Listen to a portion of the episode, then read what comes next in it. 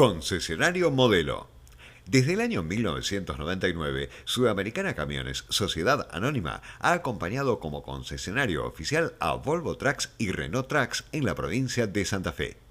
Desde aquellos años hasta hoy, el transporte ha crecido en todos los aspectos y esto trajo como consecuencia un fuerte sentido de profesionalización de la actividad para ser eficientes y rentables.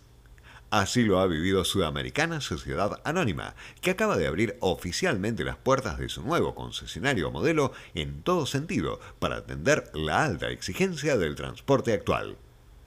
La idea surge siempre desde la misma gran fuente, estar cada vez más cerca del cliente, brindar más y mejores servicios, con mayor y mejor infraestructura, con instalaciones más modernas, acordes al producto y las necesidades del mercado. Es básicamente el impulso que estimula a empresarios argentinos a seguir creyendo en el país, como es el caso de Horacio Aguilar y Sebastián Paladini, los titulares de Sudamericana Sociedad Anónima, el concesionario oficial Volvo Trucks and Buses en la provincia de Santa Fe. Para construir instalaciones de esta envergadura es vital analizar ciertos parámetros fundamentales, como por ejemplo cuál es el parque rodante de la zona, cuántos camiones hay de paso, el potencial del mercado, etc.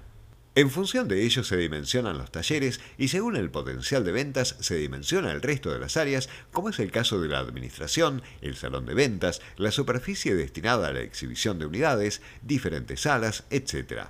Todo eso está tabulado para una compañía como Volvo Trucks, y en el caso de estas nuevas instalaciones de Sudamericana Sociedad Anónima, exceden las exigencias planteadas por la filial de la marca sueca, lo que los convierte automáticamente en un modelo a seguir.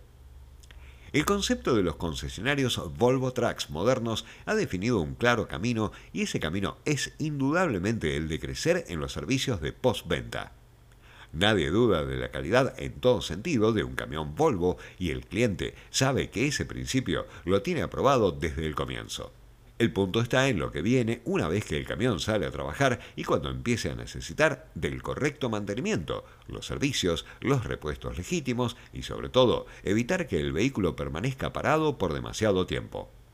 Este es uno de los motivos por los que hoy existen muchos más metros de superficie destinados a la postventa que a la venta del vehículo en sí misma. Sudamericana Sociedad Anónima se reinventa en base a este criterio con este nuevo concesionario modelo.